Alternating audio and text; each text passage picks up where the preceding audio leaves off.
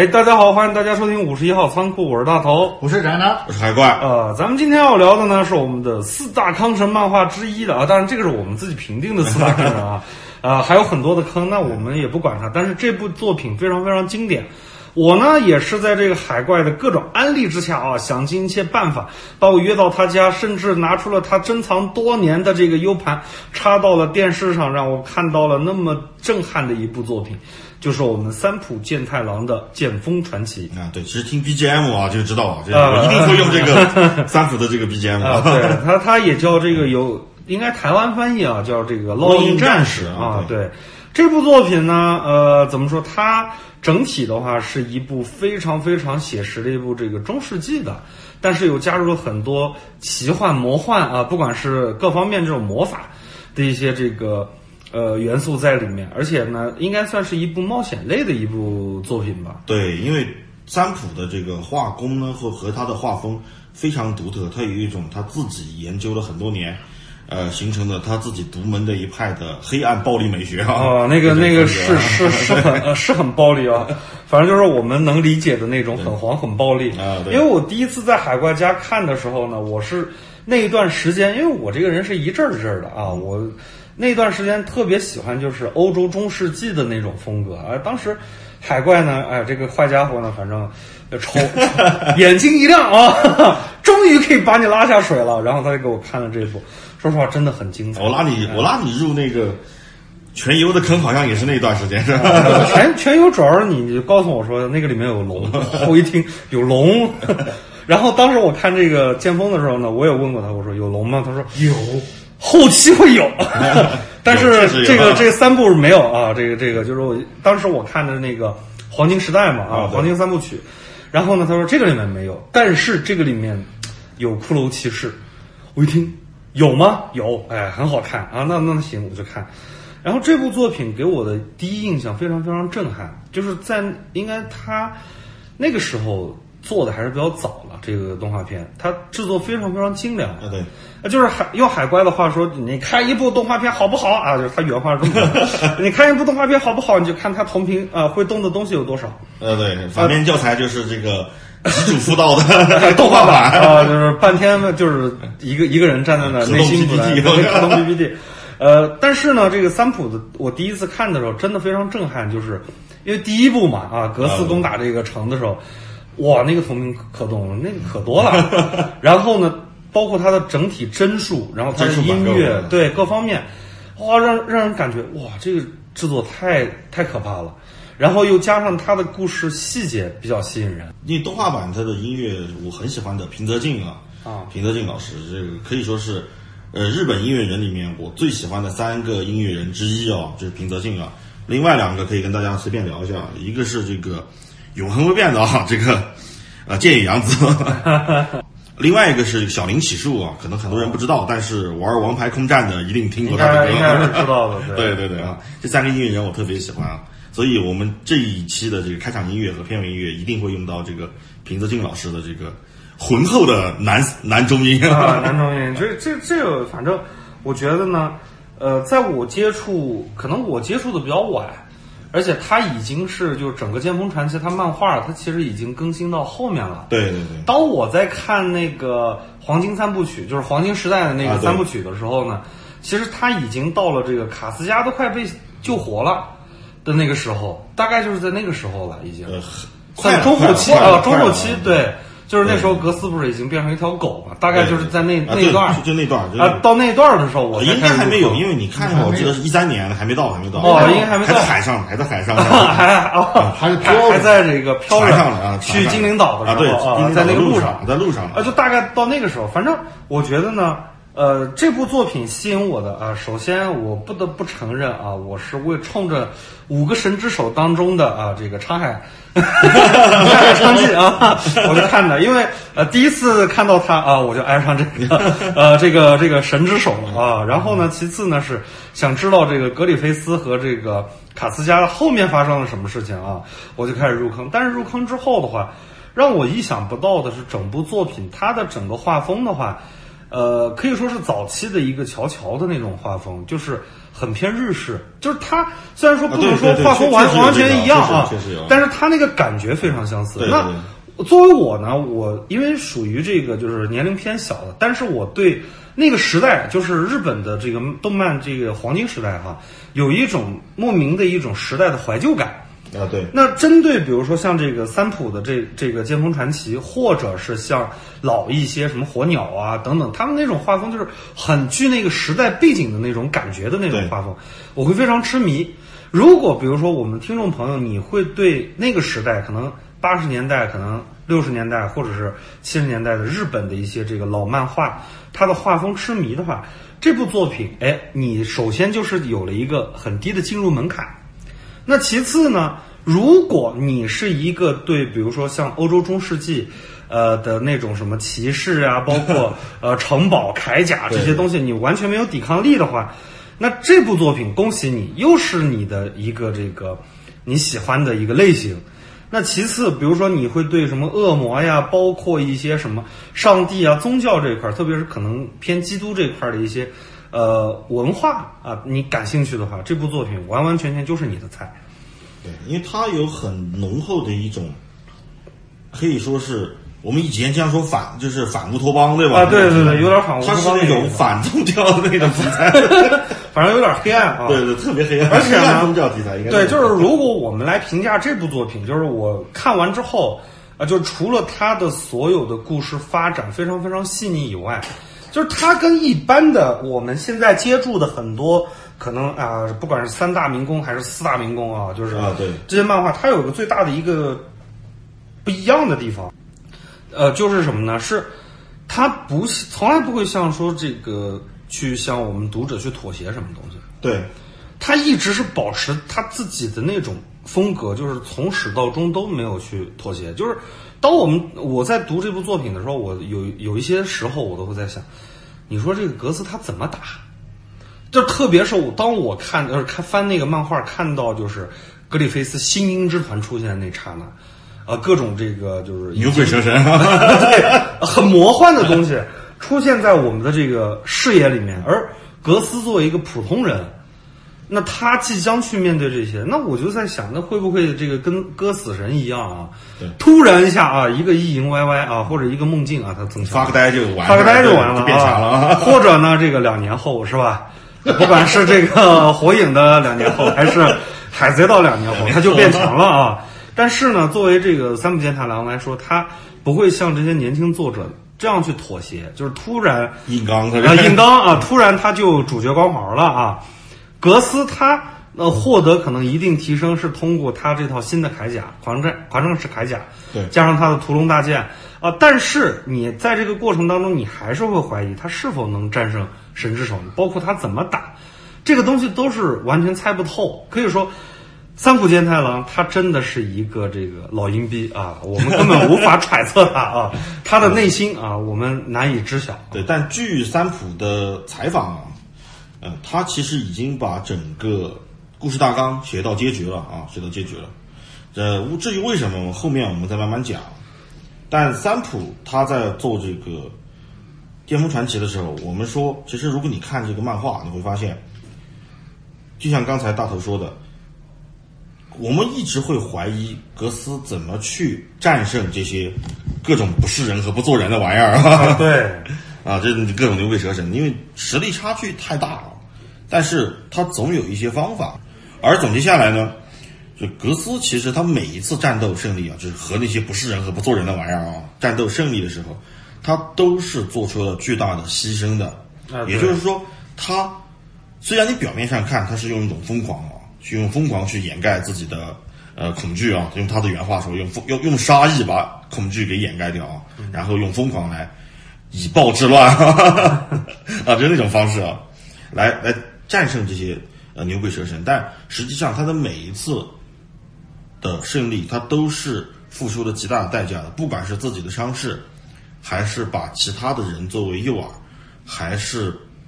把一些，当然三浦很聪明啊，就把一些一可以牺牲的人啊，就牺牲掉，就是那些人也是不是人的玩意儿，就是不是什么好东西啊。啊，对，对，用利用可以利用的一切资源，然后调动自己可以调动的一切愤怒啊，啊，就是去，解决去解决很很多很多这些问题，所以这是三浦聪明他在编故事的这方面聪明和厉害的地方。而三浦其实我们说这个呃斯塔科曼斯塔科曼啊，其实一第一期就当当然第一期的时候，我们上一期啊第一期的时候大头没来啊，啊，没办法，啊我去打月球啊了，对，打月球去了，大头没来啊。呃，那时候我们就聊过，就是说为什么四大坑慢我们会他更那么慢啊，更的那么慢更新，就是截止我们录音的今天啊，呃，他只更到三百六十三话，哎 反正这个时间会很长的啊。因为海怪呢，作为他这个坏家伙，为什么我觉得他坏呢？他带了我两个坑，一个呢就是三浦健太郎的这个《剑风传奇》，另外一个呢就是《浪客行 》啊浪客行反正两个漫画到现在我我发现发现就是很长时间都不会动啊。然后他还想忽悠我看《全职装甲》，这个我是不可能入的，不敢再入了，这个入了毁一生啊，不敢再看了啊。就呃，我个人看这个三浦这部《剑锋传奇》呢，其实。一开始说实话就是看个热闹啊，就是看看我们的太海昌纪啊，看看我们的这个卡斯加，然后包括格斯的神勇。但是呢，当我深入在看这部作品的时候呢，我发现，呃，可能我个人的话会有一个不一样的一个思想带进去。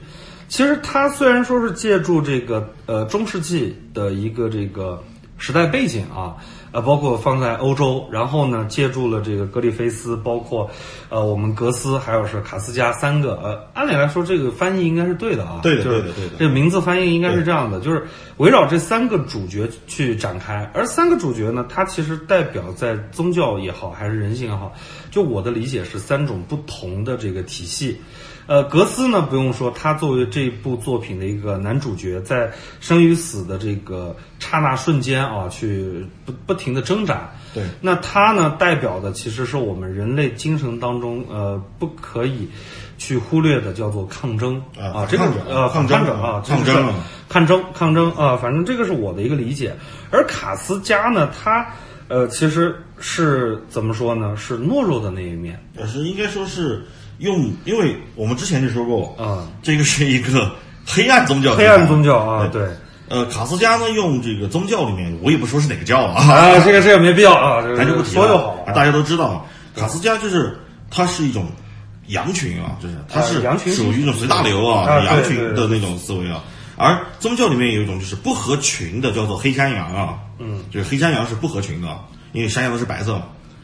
呃，那格斯呢就属于不合群的黑山羊啊，在宗教里呢，也就是呃，我也不说哪个教，反正这是异教徒和反叛者的象征啊对对，所以所以但是呃，三浦很聪明，他没有把格斯的一种呃异象异构形象啊，变成一个山羊，变啊变黑狗、黑黑猎犬啊，黑猎犬，对，对黑狗的形象，其实也就是在暗喻他的一个呃反抗者的这么一个形象啊。对，就是他们两个就是代表的，其实都是一种不同的精神。对，而作为格里菲斯的话，他是应该说是独裁者，或者是这个牧羊人，呃，牧羊人之类的这种，就是他是主宰。那反叛者与主宰和逃避者之间的这种三角关系之下，它组合成为了很多很多它一系列的一些故事。那在这个过程当中呢，格斯呢不甘于自己的命运的安排，那不停的在这个命运当中进行抗争。而作为童真保有者的卡斯加呢，他其实呢，呃，可以说是比较惨。他一方方面他臣服于我们的这个支配者，也就是格里菲斯。格里菲斯啊，对，但是呢，他又又一方面呢，他又是向往着和羡慕啊和羡慕，就是我们的这个抗争者格斯的那种呃挑战不可能的精神。对，然后这个过程当中，他就产生了一些不对称。而格里菲斯呢，他作为支配者呢，就是都是我说了算啊，你们。呃，反正都是我手底下这种人，但是呢，他后来做的种种的这些行为，包括他造成的整个故事后期可能有点无法挽回的这么一个现现阶段的结局哈，就让人觉得这个人非常非常可怕。这种对应的话，那我们再把这种思想带到整个作品当中，我们就会发现，虽然说整部作品它讲述的是格斯的一个这个冒险的故事，但是它其实讲述的还是宗教方面的很多一些思想和精神的对，因为你会发现，哪怕格里菲斯在很长时间没有出现这个人啊对。但是可能你第一遍看的时候你不会太有这种感觉，但是当你看过一遍后，你二刷这个漫画，这个漫画我至少刷了二十遍都不止。太闲了，太闲了。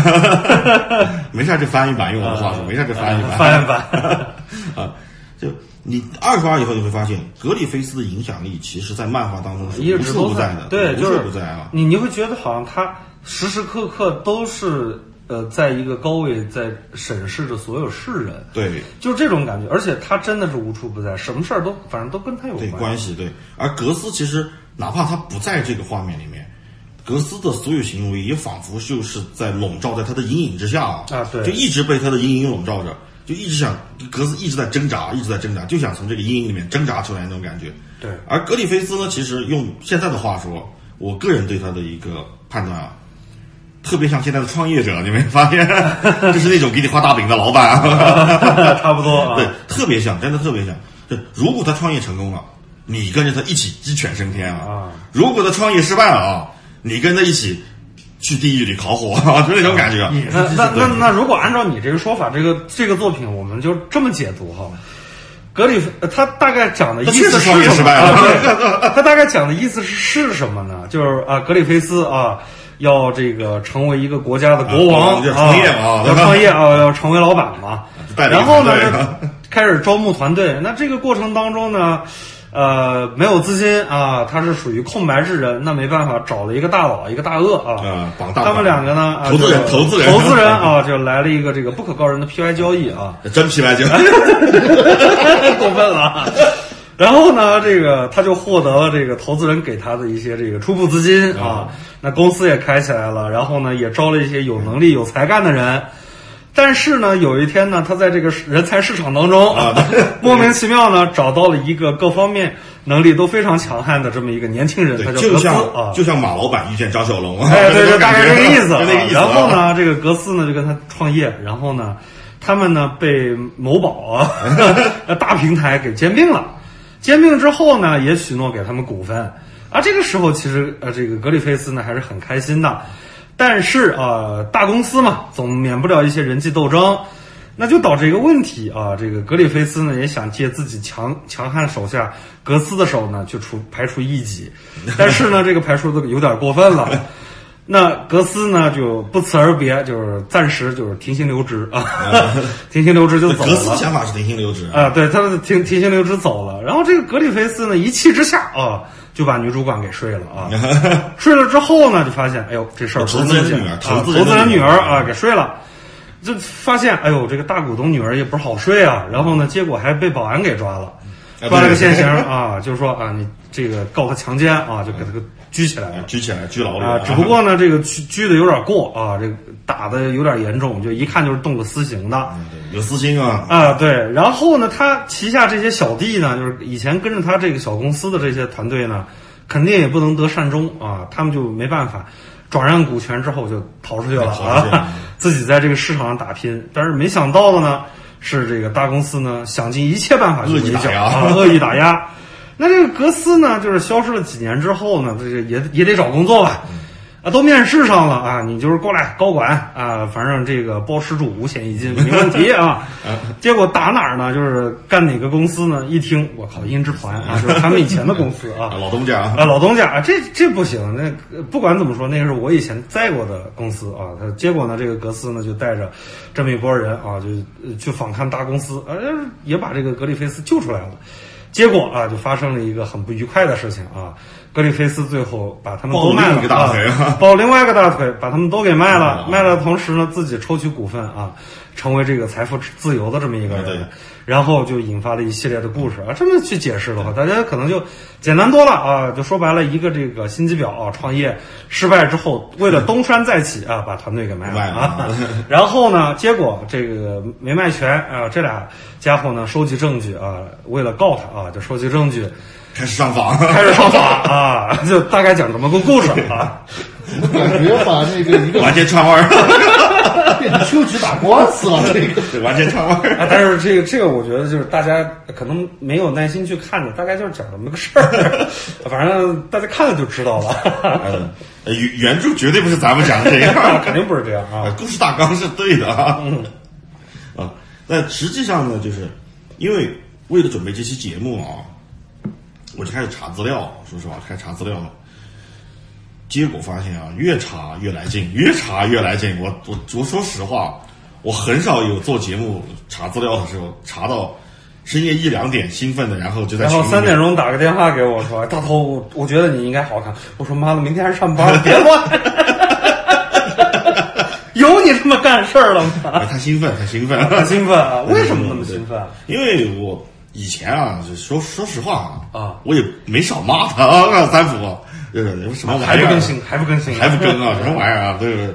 但是当我把资料查完以后啊，我对三浦健太郎这个人的观点看法是真的是一百八十度大转弯，真的，我觉得他是很少的值得尊敬的漫画家啊，而且他这个。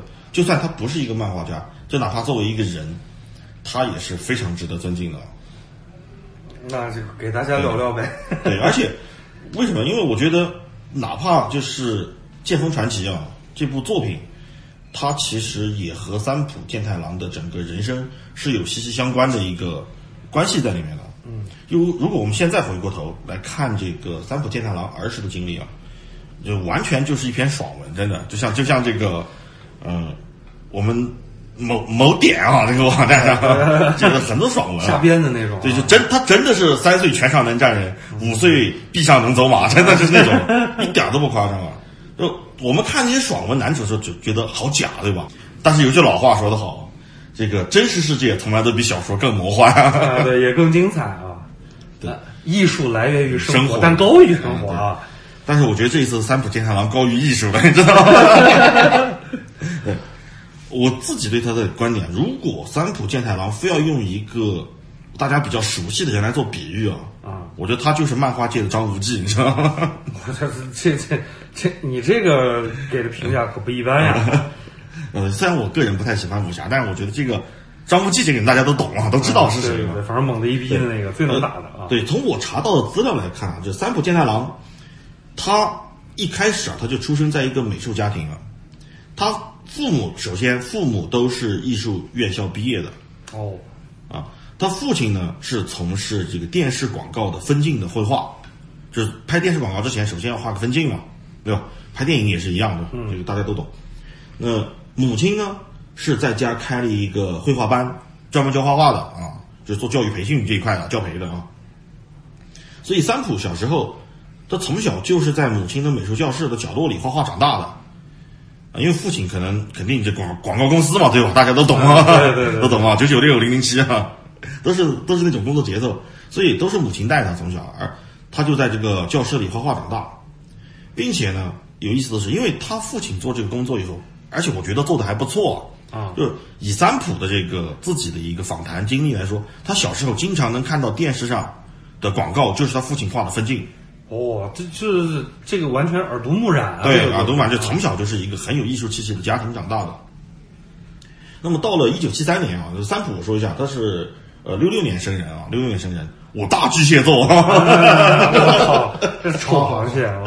最 大巨蟹啊，最讨厌的就是巨蟹了啊！到了一九七三年呢，他就上了小学以后呢，三浦就开始在这个笔记本上画画。我估计这样很多人都干过，我也干了不少，我也干了不少，小时候。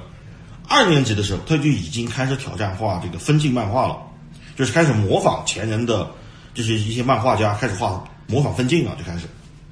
到了四年级的时候，他就已经开始用专业的漫画稿纸开始画原画了。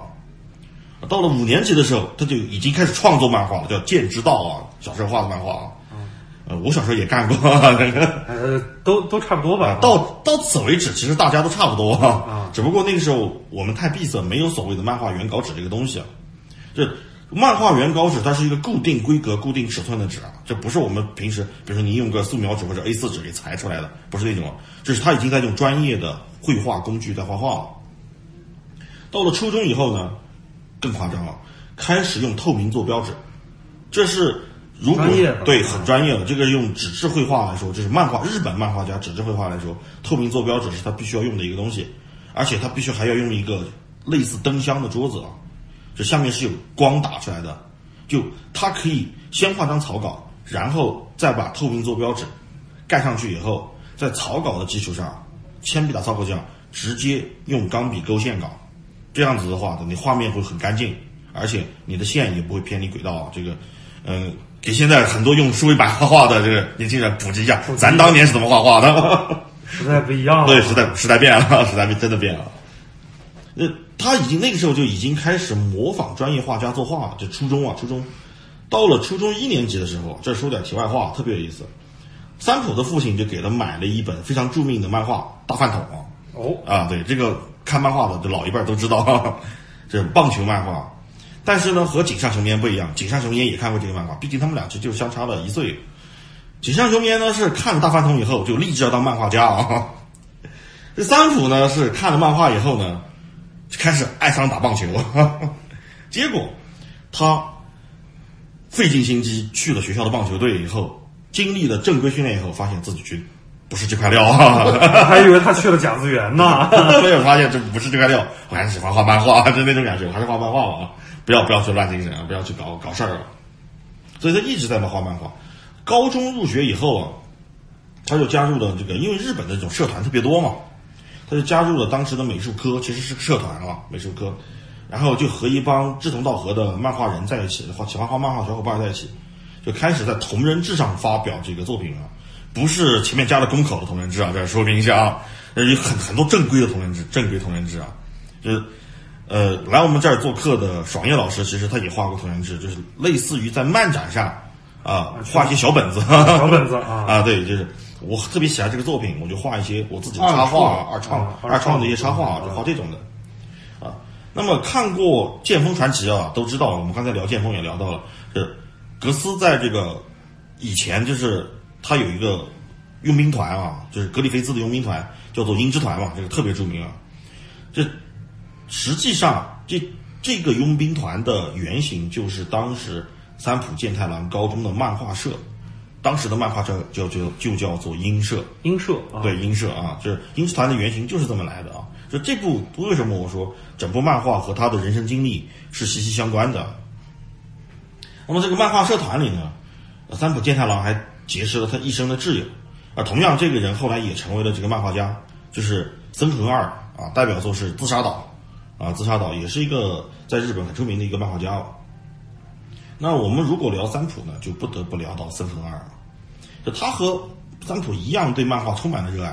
因为其实，在一个社团里，有的人是真的爱漫画啊，有的人只是可能觉得喜欢做一个业余爱好啊。所以每个人的爱好是不一样的，这对一件事情态度是不一样的。而三浦和森恒二呢，他们俩是真的对漫画充满了热爱的那种人啊，所以他们俩就很快就成为了好朋友，非常亲密的好友。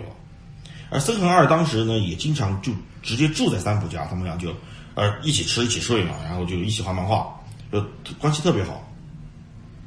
但同时呢，和这个三浦健太郎不同的是，森恒二就特别擅长运动。我们刚才说了，这个三浦是不擅长运动的，就是去了这个棒球社三天就不干了，不干了，走了，有点没毅力啊。对，不是没毅力，是没天分。对，就没天分，就不是那块料，他自己知道不是那块料，就走。但是啊，森恒二呢，他的父母不同意他画漫画，啊，啊，这个这个完全不一样啊。对，就其实和我们可能中国的很多年轻喜欢画漫画的人都有这个经历啊，就是父母反对啊，就是你不务正业啊，就那种感觉。所以当时森恒二就想了个辙啊，就他经常就躲在街机厅里画画。哇，这个这这可以啊。对，因为日本街机厅其实挺发达的，那但是也出了一个问题，就长此以往呢。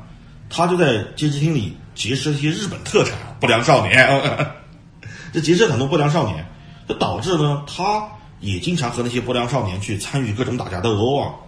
哎，有意思来了，就是森恒二呢，因为他体育厉害嘛，啊，打架也猛，也是一个一块料，就特别厉害打架。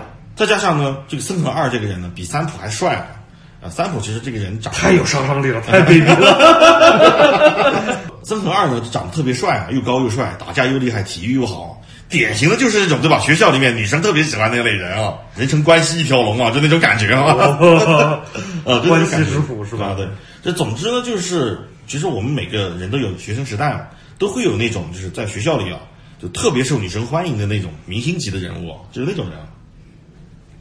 而，这个一个两个人的这个差异呢，就让只会画画的三浦就特别羡慕。而这种羡慕逐渐逐渐的就演变成一种很复杂的情感，就让三浦开始怀疑自己，呃，是不是配得上这样的一种朋友，就是我是不是配得上和他交朋友，就开始自卑了啊。对对，他怀疑人生对，开始怀疑人生了，就是这种感觉。在那个时期呢，这个三浦健太郎就突然就意识到，他其实自己虽然喜欢画漫画，但是他其实只是在模仿前人的作品。啊，当然我们有一说一啊，其实很多漫画家都是这么过来的，都是看了某部漫画或者喜欢某些前人的漫画，从模仿开始嘛，逐步逐步才有自己的一些风格和自己的对漫画的认知。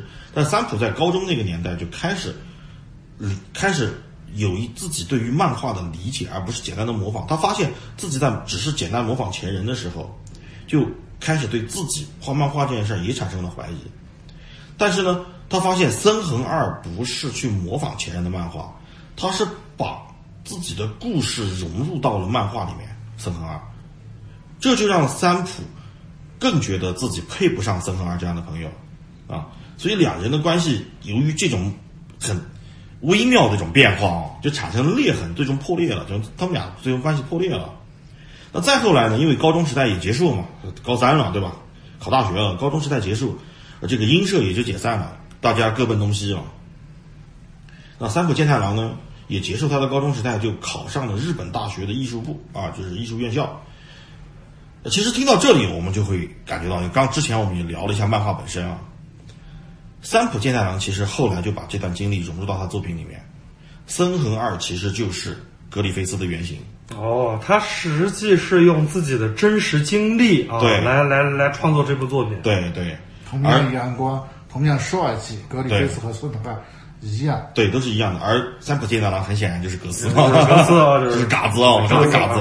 我只知道干一件事儿，我面对如此阳光、如此帅气，而且如此受欢迎的人，对，就是我们看漫画就发现格里菲斯就是无所不能，对吧？给人感觉全才啊，长得又帅啊，啊，对，长得又帅啊，而且打架也也厉害，对吧？又能打，而且又有军事才能，政治手腕。也很厉害，对吧？又有政治手腕啊，各方面都很厉害。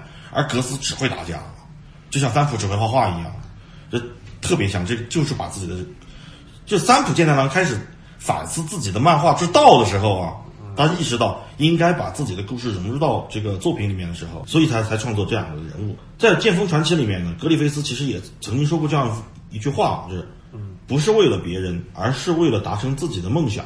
朋友对我来说就是这样对等的人。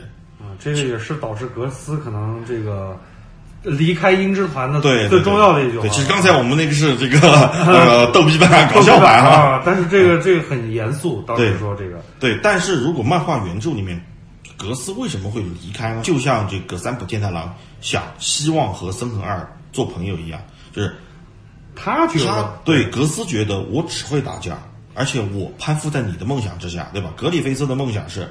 拥有自己的国家，国家对对，而格斯不知道自己的梦想是什么，他希望他也能找到自己的梦想，和格里菲斯一样，成为各自有各自的梦想的对等的人，这样才能成为他们俩才是朋友。对，这才是格斯离开鹰之团的原因，而这个原因其实背后就是三浦健太郎自己的真实的人生经历，对人生经历啊啊，当然啊，这个我们说点正能量的，就是在现实当中啊，三浦健太郎没有和森和二就。就此老死不相往来了。当然也没有神之手这么回事 这是现实，现实出的。对，就他们二人呢，在这个大一，就三浦大一这个期间，就很快就重归于好了，并且到现在依然是很好的朋友。但有意思的是什么呢？在森和二的眼中啊，三浦健太郎才是一个不折不扣的天才。哦，对，这我觉得这个 这个很有意思，特别有意思。就后来成为漫画家以后，森恒二公开表示过。和三浦健太郎比画功啊，就如同一个人徒手和狮子搏斗，哎，太可怕了。对，就这种感觉，这三浦画工确实太牛了，真的真的太牛了。就可见，我觉得这个特别有意思，就是我们经常也会羡慕某些人，对吧？啊，对，也会觉得某些人是我们仰望的，是我们呃去羡慕的，去崇拜的，但很可能。我们自己身上其实也有很多特质或者某些特质，闪光点，对，是别人崇拜的，只不过我们自己不知道而已。呃，而格斯和三浦这两个人和角色，其实他们就是陷入到这种一种困境里面。这三浦当时其实并不是说是因为呃森恒二做的太好，而是三浦健太郎也好，格斯也好，对自己的才能没有一个正确的认知，就是都觉得对方对对好一些对啊，就我觉得这个其实才是为什么三浦他坚持要把自己的故事融入到这个创作里面啊，我觉得特别有意思。这个也是为什么反过来话说，为什么我们经常说一句话，就是艺术来源于生活，对吧？啊，但高于高于生活，对，这其实就是一个典型的例子。我觉得这个太典型了，这个例子。那么继续说回三浦来啊，和音社分别以后呢，三浦健太郎发现自己是一个没有故事的人，因为从小到大除了画画就是画画，就是不会干别的，没有生活啊，对，没有生活说白了也就是。那那怎么办呢？他就从电影当中去寻找故事。哦，所以这个时候三浦就开始迷恋上了电影了。那并且呢，是由于他父亲就是画这个广告分镜嘛，啊，可能他也和他父亲聊过相关的事儿吧，对吧？啊、因为毕竟大家都是画画的人嘛，对吧？都是同行啊，同行啊都是同行啊，所以他就开始研究电影里面每一个镜头想要表达的含义。呃，其实这个经历呢，对他日后的漫画是有很大帮助的。就我们看为什么我们会觉得这个《剑锋传奇》的漫画的它的分镜的张力特别强，这是和这他的这种坚持以及这段经历是分不开的，分不开的，对，分不开的。那同时呢，因为在大学期间啊，他接受到了非常正规的一种美术教育，那三浦的画工开始突飞猛进。大学期间呢，三浦就投了两部作品，一部叫做《再度》，一部叫做《诺亚》啊。这两部作品呢都是非常浓郁的科幻风，很很明显，那个年代三浦受到了美国的很多科幻大片的影响，不管是《终结者》还是什么，呃，因为这两部作品都是讲述人类在末日战争之后的故事，啊，就是。呃但这这两部漫画，说实话，我也是查资料查来的，没看过。这两部漫画的原画真没看过。没办法，就是嗯太久远了有些这个嗯作品可能太久远，对而且太久远了有些实在可能太冷门，对，然后以至于就是真的狗不理，就各种免费的估计都不想上啊，这这种就的啊，压根儿连这个民间这个汉化翻译都没没有人去做啊，就是不想去做，因为太小众了啊。而这两部作品呢，就是我们说一下，就是也都入选了当时的一些漫画，因为他投稿以后呢，再度入选了当时的《少年周刊》呃 Magazine 啊的一个新人漫画奖，而诺亚呢入选了当时的月刊 Comikomi 的一个漫画准入选赏啊。这个漫月刊 Comikomi 日后和这个三浦是有脱不清的干系的啊。啊，对，就那时候的这个三浦的画工，当然还没有办法和后面他开始画《剑锋传奇》可比啊，但是已经比绝大多数著名的漫画家啊，在大学时期同期的这个作品强了，真的不知道多少倍。如果大家有兴趣，可以翻看一下这个，比如说，就现在已经画工成神的这个井上雄彦啊，你看看他大学时期的画工，你再看一下三浦健太郎同时期的画工啊，那绝对是天壤之别，难怪森恒二会做出那种判断啊，对。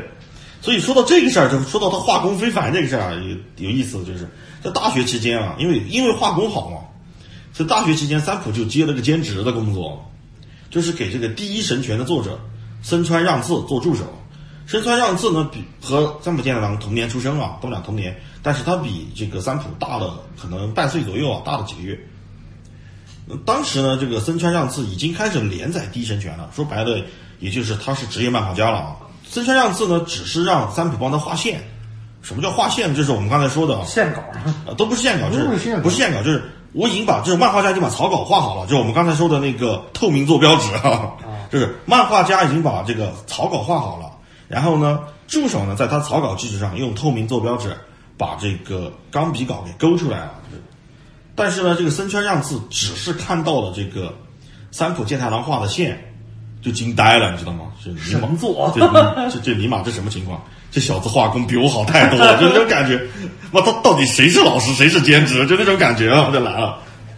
啊，但是啊，这个森川让次毕竟见过世面，吃过见过啊，就为了保住自己面子，就对三浦说了一些看起来很牛逼的话啊，就是你回去吧，画你自己的漫画，就那种感觉啊。可能是怂了吧？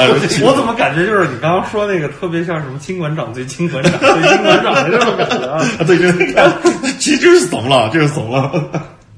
啊，啊当时没见没吃过没见过的三浦呢，就很很谦虚，就说，呃，可不可以再耽误您一些时间啊？我想再跟你多学习学习啊。我真的想知道当时这个孙家让次这个心理阴影面积啊，这这尼玛到底谁跟谁学，就那种感觉啊。啊，当然他毕竟是见过世面的人，吃过见过，强撑着答应了三浦这个要求啊。就是三浦呢，就在他那儿做了一段时间的助手。而这个做助手期间，有一次啊，三浦就把自己平时用的素描本就带到了工作室。那石川让次一看呢，就哎就问，就好奇问，哎你带的是什么东西啊？啊，三浦就很低调的说啊，就说，啊这个是我自己正正正准备筹划的一个漫画，我希望等到自己变强之后呢，再把里面的内容画出来。那当然，森川让次就很好奇啊，他说啊，我看一下啊，打开看了一眼。这一眼，这整个人就不好了，你知道吗？你说他总是自找没趣啊，整个人就不好。当时啊，森川让次就坚信眼前的这个人以后一定会一鸣惊人，成为大师。对，因为那本素描本里的内容就是《剑锋传奇》的草稿，哇，就是草稿。就那个时候他就已经在筹备了。嗯，时间就跨度来到了一九八八年啊，大学毕业以后呢，三浦健太郎就正式出道。就成为了漫画家，他就开始正式当漫画家了。他投了一部四十八页的短片，呃，叫做《巴萨卡》，就英文就叫做《巴萨卡》啊，巴萨卡啊，但是日文呢叫呃，比鲁塞鲁口，怎么念？可能我念的也不对啊，反正那日文念起来特别别扭。也就是《剑锋传奇》的前身啊。这部漫画后面其实被收录在了《剑锋传奇》单行本里面，就是如果你买《剑锋传奇》的单行本漫画，会可以看到这部短片的。这个漫画一经发布就大获成功啊，因为他投的就是可米可米啊，就月刊可米可米，并且获得了第七届月刊可米可米的漫画大赏，就就一下就火起来了。这个漫画，因为这个短片成功呢，就引起了月刊可米可米背后的东家白泉社的注意。那白泉社旗下呢，漫画杂志很多啊，但有一个问题，就是他们的漫画杂志基本上都偏向女性的。只有这个月刊《可米可米》是为数不多的，或者说是唯一的，有可能是唯一的，就面向男性读者的一本漫画。那么他们看到一位如此了得的，又是如此画工硬派的一个男性漫画的这个漫画家啊，就如获至宝的，因为我们这画美少女太多了，就那种感觉。但是呢，他们就觉得，如果让这么一位潜力非凡的新人啊，直接上来就画自己的连载，可能不保险。我觉得这些白泉社的编辑对三浦真的太好了，容易翻车嘛这事儿。他们决定先让三浦和大师合作，学习经验，并且积累名气，对吧？和大师共同创作，说白让高人先带一下啊，这种感觉。再出个个人连载呢，这样子会更保险。同时呢，他也可以和大师学习一下怎么做一个职业漫画家啊。白泉社是真的舍得，他们找来了谁？找来了北斗神拳的作者。吴论尊啊，吴论尊啊，这个 得有得有啊，真的得有。其实这个就是为什么刚才大头说这个三浦健太郎的画风和早期的日漫呃荒木飞吕彦啊特别像。对，因为荒木飞吕彦早期是拜袁哲夫门下的，所以你都是对。而袁哲夫就是北斗神拳的画画师，就袁哲夫和这个武论尊合作，也是武论尊写故事、做设定。袁哲夫或者负责画画嘛，他们俩也是这么合作的啊。所以三浦能够把上这个五伦尊，对吧？可见白泉社对他的培养下了多大的血本啊！就一看就是人才。这个，于是呢，在一九八八年啊，三浦健太郎和五伦尊他们俩合作的一个漫画《王朗》就问世了。那那时候呢，这个月刊《可米可米》也更名为这个《Animal House》啊，就是动物家啊，这简单的说，动物家《Animal House》这么一个漫画。那王狼呢？连载了三期，也是三个月，因为它也是月刊嘛。但是呢，月刊的这个连载量是非常大的，这三个月其实也画出了一本单行本的数量。而且呢，这个三浦健太郎呢，在和武论尊合作的这个时间呢，他也熟悉了一个职业漫画家应该工作的方式，因为他们俩的合作也是武论尊写故事，三浦负责画画嘛。他觉得这个时候呢，他自己的画工也好，各方面也好，实际已经成熟了。于是他先给自己休息了两个月啊，放了两个月的假，啊，就是为了更好能工作啊。对，而且呢也好好消化一下他之前在武伦尊那里学到的一些内容啊。于是，在一九八九年的十月，这个漫画史上的传奇大哥啊，《剑锋传奇》就就此问世了。那么和其他几个巨坑不同啊，就是我们经常说的什么 啊，富坚啊，富坚老贼啊这些不同。那个是打麻将。对，三浦其实是一个极其勤奋的人，而且他几乎似乎是有着用不完精力的一个漫画家。在《剑锋传奇》开坑不久之后，编辑部就再次找到了这个三浦啊，就是白泉社再次找到三浦，就希望他和武论尊再度合作《王狼》的续集，就是《王狼传》啊。那么到了一九九一年的时候呢，这个《王狼传》就连载完毕了。再次得到了这个沉淀的三浦健太郎就决定实践他的漫画哲学，就是把自己的故事融入到这个呃创作当中，也就是整个剑锋传奇最经典的一个章节——黄金时代篇。黄金时代篇，对，黄金时代篇呢，在一九九一年开始更新以后呢，瞬间就这个人气暴涨啊！确实那段故事确实写得好，确实写得好，而且你会明显发现，因为你看漫画会发现，漫画一开始是有一个。就是漫画一开始，就是十之课已经结束了，这呃嘎子就对嘎子就已经在和那个对就嘎子已经和那个鬼蛇神打成打作一团了啊，然后才开始回忆他以前发生的事儿。但是你会发现有一个明显的分水岭，进入黄金时代篇以后，他的画工在已经很成熟的基础上更更进了一步，又又提高又提高了一步。这个提高呢，也就是因为他和武伦尊合作《王狼传》的时候有了一个新的磨练，而。黄金时代片的人气暴涨呢，导致白泉社决定让他三度和武论尊合作，三进攻。对，三进攻啊！于是呢，在一九九二年开始连载《末世英雄录》，而这个时候啊，月刊《Animal House》更名为半月刊啊，《Young Animal》。那么半月刊以后呢，这个连载压力肯定会比月刊还要大，对吧？哎，这时候牛牛的就来了，这个三浦健太郎那是真的刚啊！因为他觉得这个时候自己的漫画作品才刚刚开始崛起啊，是开始起飞的时候，他不愿意在这个时候停更，于是他做了一个决定，两个一起来啊！我靠，这太牛了啊！两个一起来啊，双更。但是你想想看，我们都知道三浦健太郎那种画风都非常细腻，对吧？对，都是用这种极其细腻的画风。那不是很累吗？对，这工作压力本来就大，而且现在翻了一倍。但是我说实话，三浦是真的强，因为后面他自己。采访的时候，他也说过，就那个时候，其实到那个阶段，他对于作画这件事儿，已经真的已经信手拈来了，绝对是得益于他那么多年来从小到大的童子功啊，就练到现在，就可能那种画风对我们来说，可能要反复的磨练很多遍，或者反复的重新画很多遍，才能画到自己满意。但对三浦来说，可能就是一笔成型，不是事儿啊。对，不是事儿。而且呢，他那么多年养成了很好的一个作画习惯，让他即使同时连载两部漫画。用他自己原话说，还可以抽时间去散步和游泳。是，那尾田在干嘛呢？啊，对，尾田更一个海贼，每天只睡三小时，然后还偶尔停更啊。而且武田还有很大一帮助手，三浦健太郎是没有助手，没有助手啊，他是自己画啊。什么叫大师和平民的差距啊？不是天才啊！这这就是为什么这个森和二这么评价他，对吧？啊，那么时间来到了这个一九九七年啊。这个随着黄金时代篇的落幕，啊三浦健太郎已经变成了真的一个非常成熟的漫画，我觉得已经不是漫画家了，是大师了。大师啊，真的是大师了。那剑锋传奇呢？这个名声大噪，也变成了一部很知名的漫画。呃，说实话，也就是在那一年啊，我们才接触到了这部作品。那一年，剑锋传奇首次动画化，做了一个 TV 版动画，是第一版 TV 版动画，就是那一年获得的。那么在此之后呢，剑锋传奇 TV 版动画化以后呢？整个漫画的这个名声又更上了一层楼，就逐渐逐渐变成了一种漫画现象。因为三浦的画工非常独特，他既有巨画，就是说实话，就是漫画。其实日本漫画分两种，一种是我们说的漫画，还有一种叫巨画。巨画就是像这个袁哲夫他们这这一派特别硬朗的硬派的，他们是那那种漫画，我们叫巨画。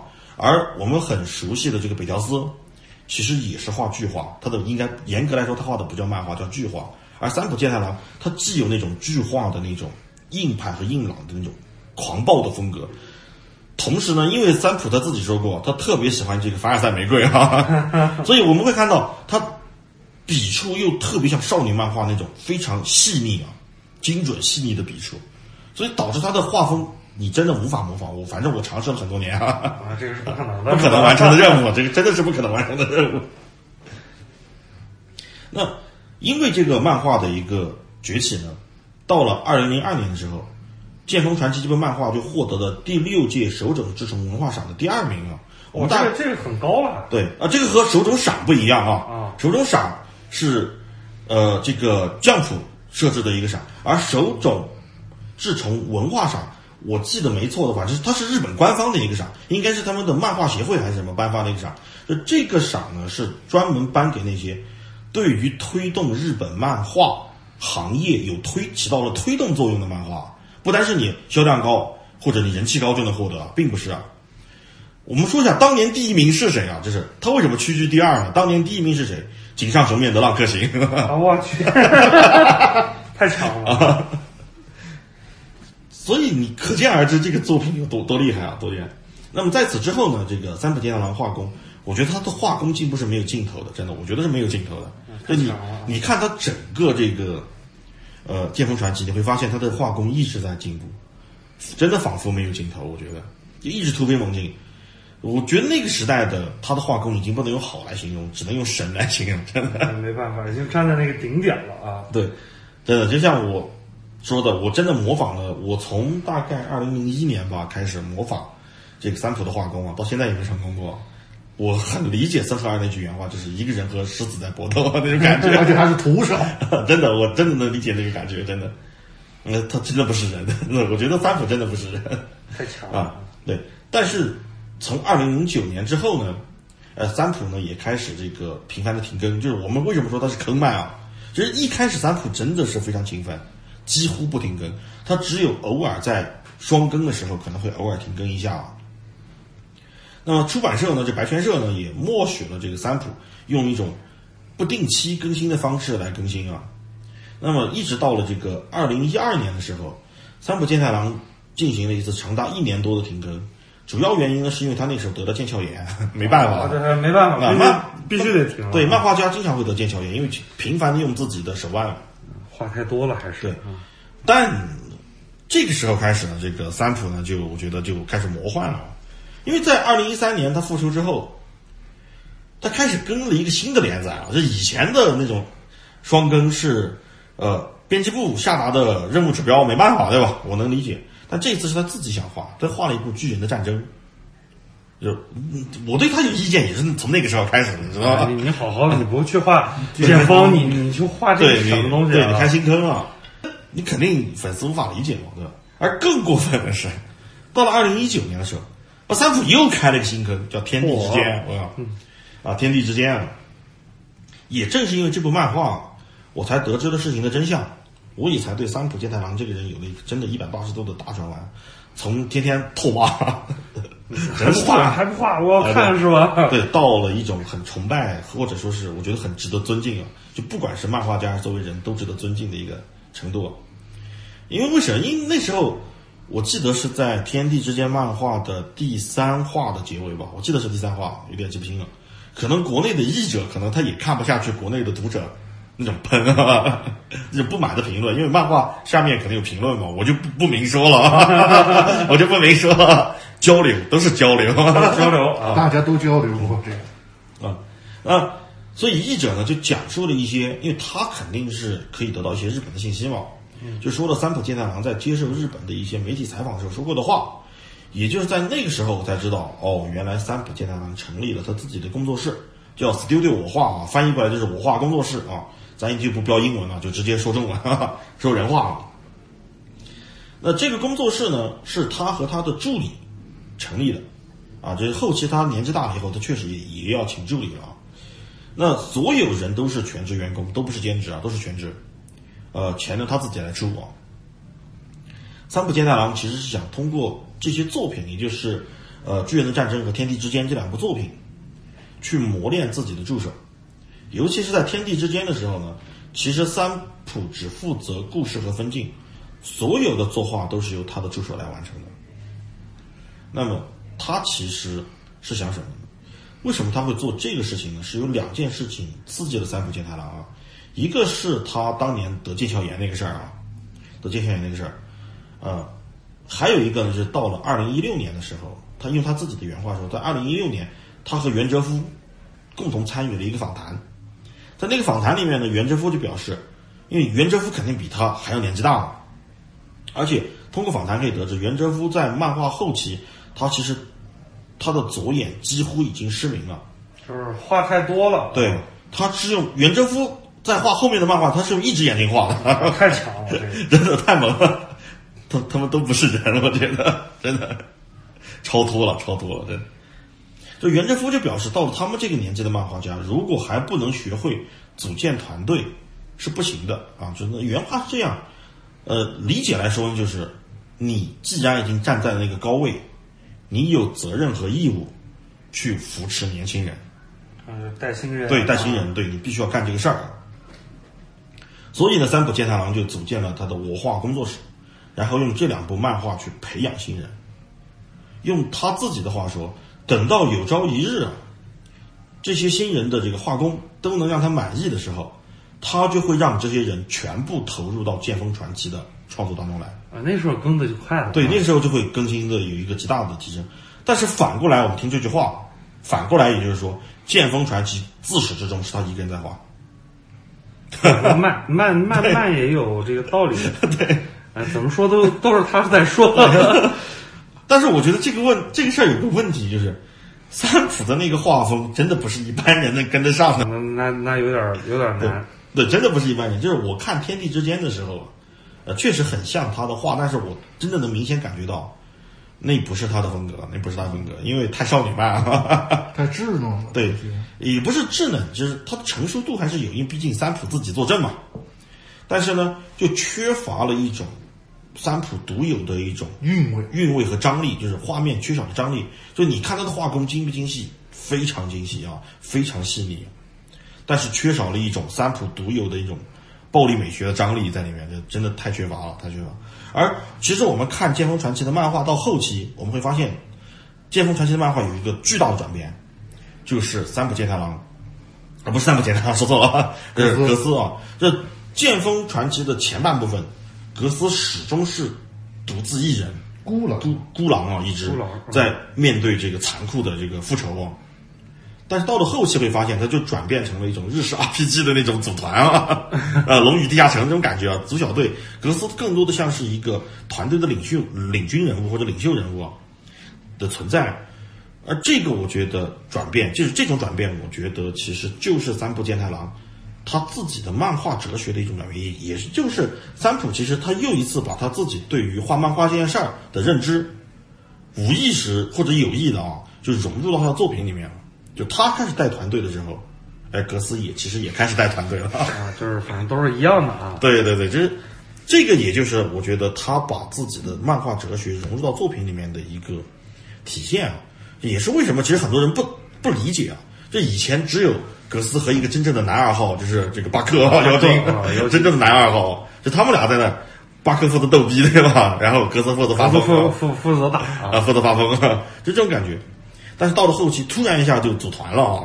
很多人不理解。但是如果我们看完，我不是看完，是听完，我是听看不见了解完这个三浦健太郎整个人生经历，你会发现，这其实就是他创作的一个源泉。其实说到这里，我们就能坚信，三浦健太郎他一定是已经把故事的结局想好了，就是已经有后招了啊。对，你想他六六年生人，到现在多少岁了？他再再再再不想好，估计。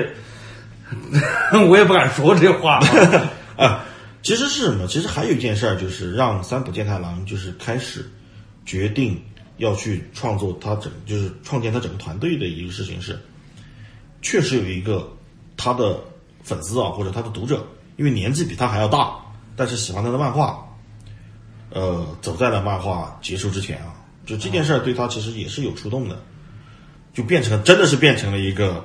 可能得后人烧烧来的一个烧给我啊，烧给我的烧给爷的一个漫画，确实变成这样的一件事儿。所以三浦健太郎，当我了解完这以后，我觉得他已经不是说是用一个很高超的画师或者是一个漫画大师来形容，他确实做到了他那个位置的一个人应该做的事情，应该做的事儿。这也是为什么我当时在整理这个素材的时候。真的群情激奋，特别激动啊！难怪那么那么晚你还打电话给我说，大头赶快看一下我写的稿啊！过分了，过分了！那这这个不管怎么说啊，我我我个人觉得就是，呃，作为我们当代青年，可能我们接受了日本现代的一些这个漫画的一些洗刷，不管你现在还是否在追海贼啊，反正我呢，爱之深恨之切啊，现在我觉得是恨铁不成钢啊，呃，或者是呢，你还在追寻一些这个可能少女漫什么样的，就是。我们可能错失了很多机会去了解我们现在所说的这种坑神漫画。啊，对对，因为作者他其实已经是把很多我们意想不到的一些经历，他加入到了作品当中，而作品的创作的话，也真的可以用匪夷所思来形容啊。那不得不说，这些所有的坑神漫画，虽然说我们啊都是说它是坑嘛，那真的是爱的。不要不要的啊！叫真香警告，那也是强烈推荐我们可能听众朋友啊，大家能听到这儿，呃，真的是强烈推荐安利你们啊，可以去看一下。但是有一说一啊，十八岁以下不要看。呃，这个这个是这个是，虽然我看的时候没有十八岁，我看出来了。那那你这凭什么要求他们不 不去看？就是我觉得呢，我们是要带有艺术的眼光去看，就是这些作品，艺术艺术艺术，对，这这些作品真的非常非常值得，就是。广大爱好漫画的这么一波这个群体去阅读，因为它真的真的做的非常非常好。对，啊，那感谢，我看时间也差不多啊，还是比较长的。那这个感兴趣的，那不管你是通过这个正常渠道啊，或者是非正常渠道，你都可以去先下载一下他的黄金三部曲。对，先看动画。对，会或对，或者你可以先从动画入坑啊。对，就是就你你可能去去去看那个他早期的一些漫画的话，你不一定能接受那种画风，然后又加上呢，因为这个漫画不一定它在国内有正版书啊，没有授权啊，可能一定是一定没一定没有 这一定没啊，就是大家看的那个可能就是比较那个画面会有点糊。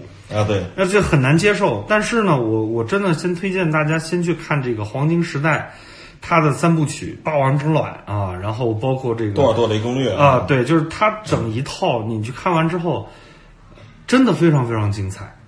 呃，故事的衔接，包括他的一些打斗场面，那种硬刚硬的，真的很好看。然后你感兴趣了，你想知道为什么说格斯后来发生那些，你再去看他的漫画，前因后果啊，前因后果，呃，其实。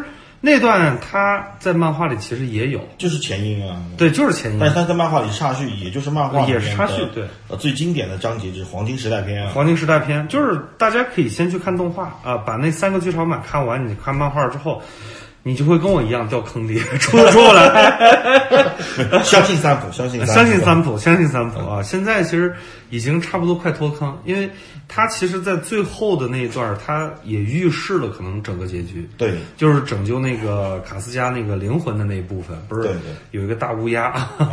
就是就保护那个小粘土，然后最后有一个这个碎片缺失，就是他其实也是某种意义上吧，就预言了这个结局是什么样的。其实其实漫画现在卡斯加已经醒了啊，对对对，但是我们也不好说，说不准三浦他一下来个这个大反转，哎，也是让我们意想不到。三浦经常干这事儿，对，反正我觉得呢，这部作品呃，强烈安利给大家，呃，很值得阅读。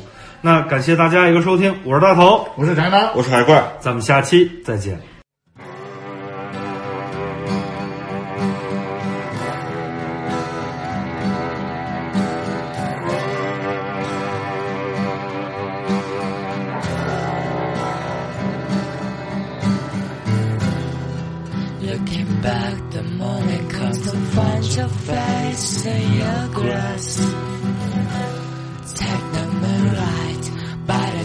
So when he said, just shouting,